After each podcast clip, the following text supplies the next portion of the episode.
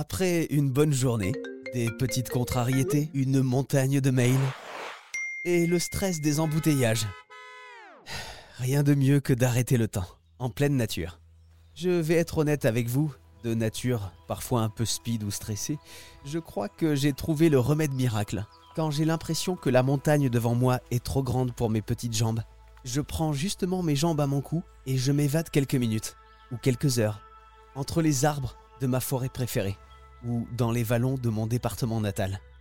Et, vue de plus loin, cette montagne qui me paraissait infranchissable retrouve alors sa taille normale et parfois même ridicule, et je peux à nouveau la franchir. La nature possède d'insolites bienfaits sur notre santé physique et mentale. Elle fait partie de nos besoins essentiels. La science d'ailleurs commence à étudier ce phénomène et à le prouver. On en parle avec Jean-Marie Desfossés, scientifique amoureux de la forêt et auteur de plusieurs livres sur le sujet.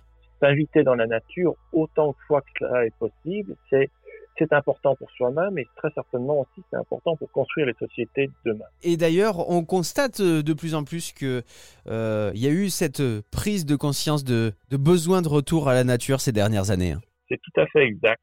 Et je pense que là, c'est en partie une manifestation de, de cet instinct très ancien qui là euh, se manifeste de façon dans la société elle-même. Après, les scientifiques, ils adorent pouvoir mesurer des choses. Mais c'est une évidence que aller se promener en forêt, ça fait du bien. C'est une évidence. Après, on peut essayer de le mesurer. Mais ce qui est important, je pense, enfin, ce qui me semble important, c'est de pas juste se dire, ouais, en fait, voilà, moi, c'est important, mais je, peux faire ça. Ce que montrent les recherches, c'est que oui, on peut faire ça, mais ça, ça a un prix. Et ce prix, c'est que ça nous stresse.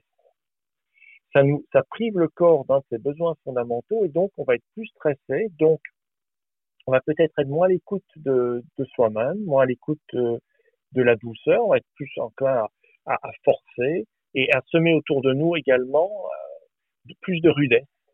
plus on se maltraite quelque part et plus on va accepter et semer autour de soi des, des actions qui sont euh, l'inverse de la douceur. Alors l'inverse de la douceur, s'il y a un mot qui me vient, c'est la violence.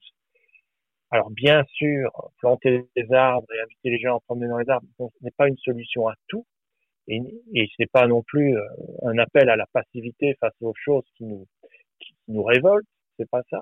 Mais c'est une façon de cultiver un autre rapport aux choses qui est de rester en lien.